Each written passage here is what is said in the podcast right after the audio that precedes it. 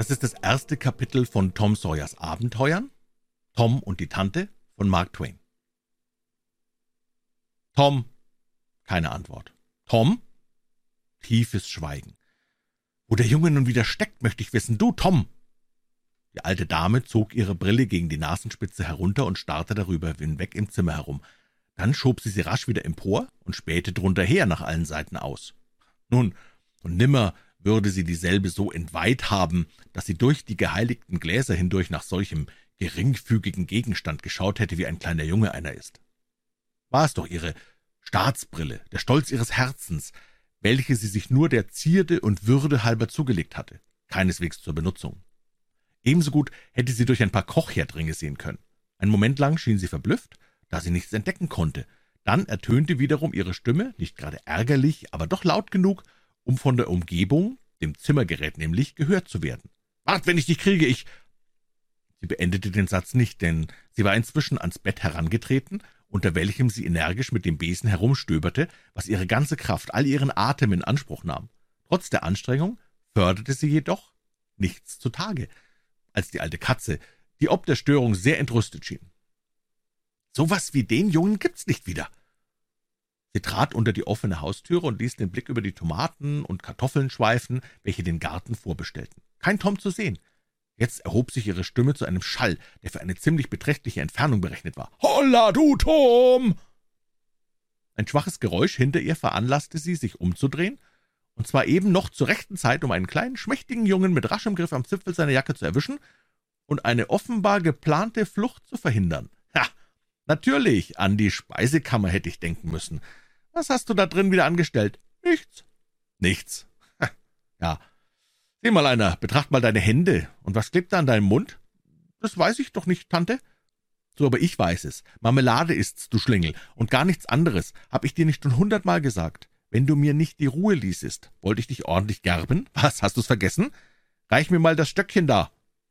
Schon schwebte die Gerte in der Luft. Die Gefahr war dringend. Himmel! Sieh doch mal hinter dich, Tante.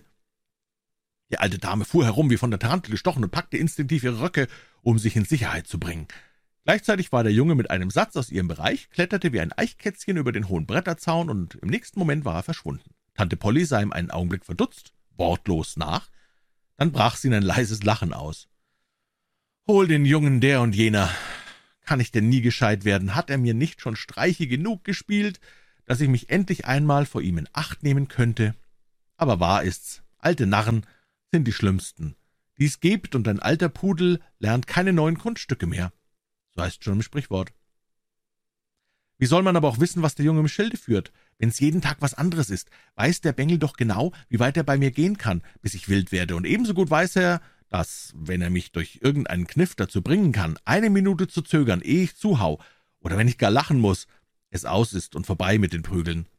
Weiß Gott, ich tu meine Pflicht nicht an dem Jungen. Wer sein Kind lieb hat, der züchtigt es heißt in der Bibel. Ich aber, ich Sünde und Schande wird über uns kommen, Tom und mich. Ich seh's voraus, Herr, du mein Gott, ich seh's kommen. Er steckt voller Satanssprossen, aber lieber Gott, er ist meiner toten Schwester einziger Junge, und ich hab nicht das Herz, ihn zu hauen. Jedes Mal, wenn ich ihn durchlasse, zwickt mich mein Gewissen ganz grimmig, und habe ich ihn einmal tüchtig vorgenommen, dann, ja, dann will mir das alte dumme Herz beinahe brechen. Tja, ja, der vom Weibe geborene Mensch ist arm und schwach, kurz nur wären seine Tage und sind voll Mühe und Trübsal, so sagt die Heilige Schrift, und wahrhaftig, es ist so. Heute wird sich der Bengel nun wohl nicht mehr blicken lassen, wird die Schule schwänzen, denke ich, und ich werde ihm wohl für morgen irgendeine Strafarbeit geben müssen. Ihn am Sonnabend, wenn alle Jungen frei haben, arbeiten zu lassen, ist fürchterlich hart, namentlich für Tom, der die Arbeit mehr scheut als irgendwas sonst. Aber ich muss meine Pflicht tun an dem Jungen, wenigstens einigermaßen. Ich muss sonst bin ich sein Verderben. Tom, der, wie Tante Polly sehr richtig geraten, die Schule schwänzte, ließ sich am Nachmittag nicht mehr blicken, sondern trieb sich draußen herum und vergnügte sich königlich dabei. Jeden Abend erschien er dann wieder, kaum zur rechten Zeit vor dem Abendessen, um Jim, dem kleinen Jungen, helfen zu können, das nötige Holz für den nächsten Tag klein zu machen. Dabei blieb ihm aber Zeit genug, Jim sein Abenteuer zu erzählen.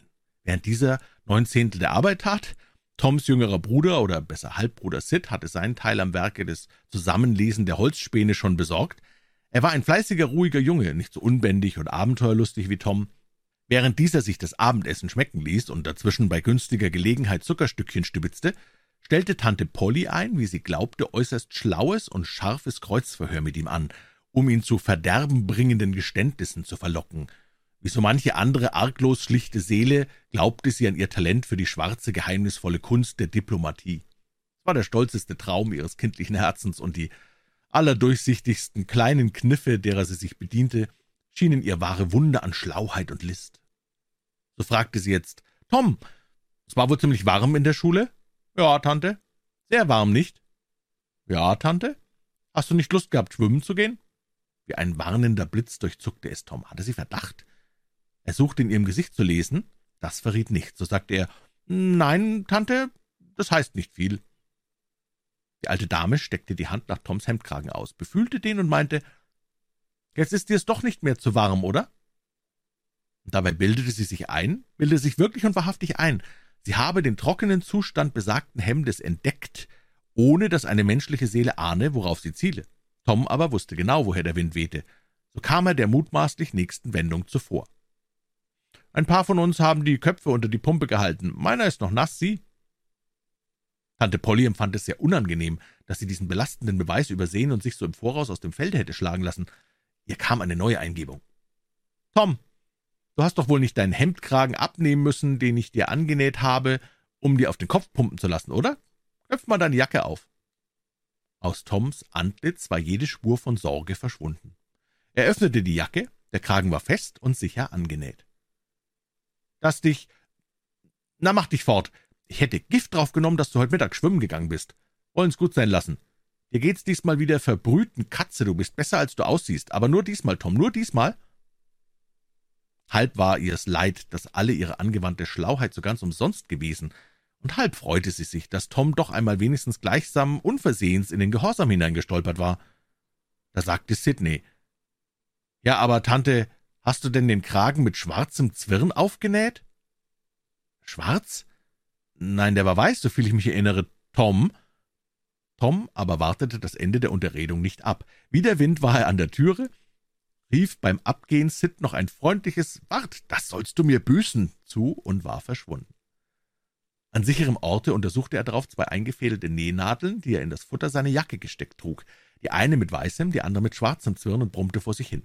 Sie hätt's nie gemerkt, wenn's der dumme Kerl, der Sid nicht verraten hätte, zum Kuckuck. Einmal nimmt sie weißen, einmal schwarzen Zwirn. Wer kann denn das behalten? Aber Sid soll seine Keile schon kriegen, der soll mir kommen. Tom war mitnichten der Musterjunge seines Heimatortes. Es gab aber einen solchen, und Tom kannte und verabscheute ihn rechtschaffen. Zwei Minuten später, oder in noch kürzerer Zeit, hatte er alle seine Sorgen vergessen. Nicht, dass sie weniger waren oder weniger auf ihm lasteten, wie eines Mannes Sorgen auf eines Mannes Schultern, nein, durchaus nicht, aber ein neues, mächtiges Interesse zog seine Gedanken ab, gerade wie ein Mann die alte Last und Not in der Erregung eines neuen Unternehmens vergessen kann. Dieses starke und mächtige Interesse war eine eben errungene neue Methode im Pfeifen, die ihm ein befreundeter Junge kürzlich beigebracht hatte und die er nun ungestört üben wollte. Die Kunst bestand darin, dass man einen hellen, schmetternden Vogeltriller hervorbringen sucht, indem man in kurzer Zwischenpause während des Pfeifens mit der Zunge den Gaumen berührt. Wer von den Lesern jemals ein Junge gewesen ist, wird genau wissen, was ich meine. Tom hatte sich mit Fleiß und Aufmerksamkeit das Ding baldigst zu eigen gemacht und schritt nun die Hauptstraße hinunter, den Mund voll tönenden Wohllauts, die Seele voll stolzer Genugtuung. Ihm war ungefähr zumute wie einem Astronomen, der einen neuen Stern entdeckt hatte. Doch glaube ich kaum, dass die Freude des glücklichen Entdeckers, der seinen an Größe, Tiefe und ungetrübter Reinheit gleichkommt. Die Sommerabende waren lang, noch war es nicht dunkel geworden, Toms Pfeifen verstummte plötzlich. Ein Fremder stand vor ihm. Ein Junge, nur vielleicht einen Zoll größer als er selbst. Die Erscheinung eines Fremden, irgendwelchen Alters oder Geschlechts, war ein Ereignis in dem armen kleinen Städtchen St. Petersburg. Und dieser Junge war noch dazu sauber gekleidet. Sauber gekleidet an einem Wochentag? Das war einfach geradezu unfasslich, überwältigend. Seine Mütze war ein niedliches, zierliches Ding, seine dunkelblaue, dicht zugeknöpfte Tuchjacke nett und tadellos, auch die Hosen waren ohne Flecken. Schuhe hatte er an. Schuhe! Und es war doch heute erst Freitag. Noch zwei ganze Tage bis zum Sonntag. Und den Hals trug er ein seidenes Tuch geschlungen. Er hatte so etwas Zivilisiertes, so etwas Städtisches an sich, das Tom in die innerste Seele schnitt. Je mehr er dieses Wunder von Eleganz anstarrte, je mehr er die Nase rümpfte über den erbärmlichen Schwindel, wie er sich innerlich ausdrückte, desto schäbiger und ruppiger dünkte ihn seine eigene Ausstattung. Keiner der Jungen sprach. Wenn der eine sich bewegte, bewegte sich auch der andere, aber immer nur seitwärts im Kreise herum, so standen sie einander gegenüber. Angesicht zu Angesicht, Auge in Auge. Schließlich sagte Tom, »Ich kann dich unterkriegen. Probier's einmal. Ja, ich kann. Nein, kannst du nicht. Und doch, und doch nicht. Ich kann's, du kannst nicht. Kannst, kannst nicht. Ungemütliche Pause. Dann fängt Tom wieder an. Wie heißt du? Geht dich gar nichts an. Will dir schon zeigen, dass mich's angeht? Dann zeig's mir doch. Wenn du noch viel sagst, tu ich's. Viel, viel, viel. Aha, komm ran. Ach, du hältst dich wohl für furchtbar gescheit, Geld, du Putzaff. Könnte ich ja unterkriegen mit einer Hand auf den Rücken gebunden, aber wenn ich nur wollt. Na, warum tust du's dann nicht? Du sagst doch immer nur, wart, ich tu's, wenn du dich mausig machst. Ja, ja. Sagen kann das jeder, aber tun, tun ist was anderes. Aff, du. Geld, du meinst, du, du seist was Rechtes? Pff, was für ein Hut. Guck woanders hin, wenn er dir nicht gefällt, schlag ihn doch runter. Der aber, der's tut, wird den Himmel für eine Bassgeige ansehen. Lügner Prallhans selber, Maulheld. Gell? Du willst dir die Hände schonen. Ach, geheim. Wart, wenn du noch mehr von deinem Blödsinn verzapft, so nehme ich einen Stein und schmeiß ihn dir an den Kopf in zwei. Ha, natürlich, schmeiß nur. Ja, ich tu's. Warum denn nicht gleich? Warum wartest du noch? Warum tust du's nicht? Äh, du hast Angst. Ich hab doch keine Angst. Doch, doch. Nein, ich hab keine. Du hast welche. Erneute Pause, verstärktes Anstarren und langsames Umkreisen. Plötzlich stehen sie Schulter an Schulter und Tom sagt, mach dich weg von hier. Mach dich selber weg. Ich nicht. Ich gewiss nicht. So stehen sie nun fest gegeneinander gepresst, jeder als Stütze ein Bein im Winkel von sich gegen den Boden stemmend und schieben, stoßen und drängen sich gegenseitig mit aller Gewalt, einander mit wutschnaubenden, hasserfüllten Augen anstarrend. Keiner aber vermag dem anderen einen Vorteil abzugewinnen.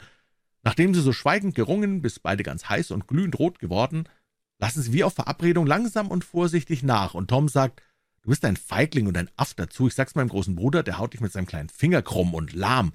Wart nur, was liegt mir an deinem großen Bruder? Meiner ist noch viel größer. Wenn der ihn nur anbläst, fliegt er über den Zaun, ohne dass er weiß wie. Beide Brüder existieren nur in der Einbildung. Das ist gelogen. Was weißt denn du? Tom zieht nun mit seiner großen Zehe eine Linie in den Staub und sagt, da spring rüber und ich hau dich, dass du deinen Vater nicht von deinem Kirchturm unterscheiden kannst. Der neue Junge springt sofort, ohne sich zu besinnen, hinüber und ruft, jetzt komm, ran, tu's, hau, ha, prahl nicht länger. Reiz mich nicht, nimm dich in Acht. Ja, du mach aber, ich bin müde. Warum kommst du nicht? Weiß Gott, jetzt tu ich's für zwei Pfennig. Flink zieht der fremde Junge zwei Pfennig aus der Tasche und hält sie Tom herausfordernd unter die Nase. Tom schlägt sie zu Boden. Im nächsten Moment wälzen sich die Jungen fest umschlungen im Staube, krallen einander wie Katzen, reißen und zerren sich an den Haaren und Kleidern, bläuen und zerkratzen sich die Gesichter und Nasen, bedecken sich mit Schmutz und Ruhm.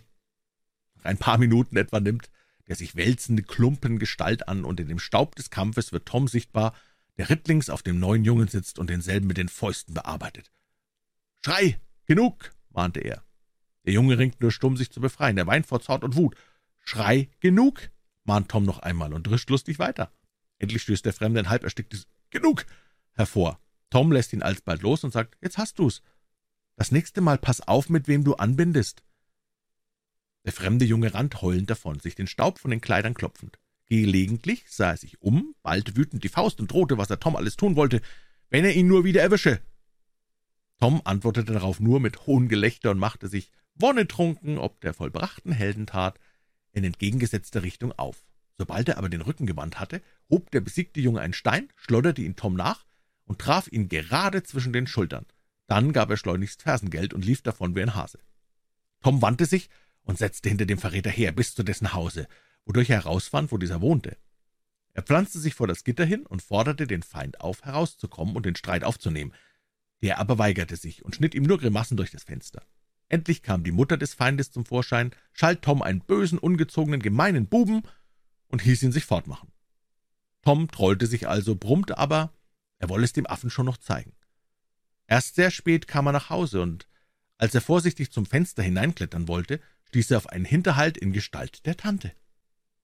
Als diese dann den Zustand seiner Kleider gewahrte, gedieh ihr Entschluss, seinen freien Sonnabend in einen Sträflingstag bei harter Arbeit zu verwandeln, zu eiserner Festigkeit.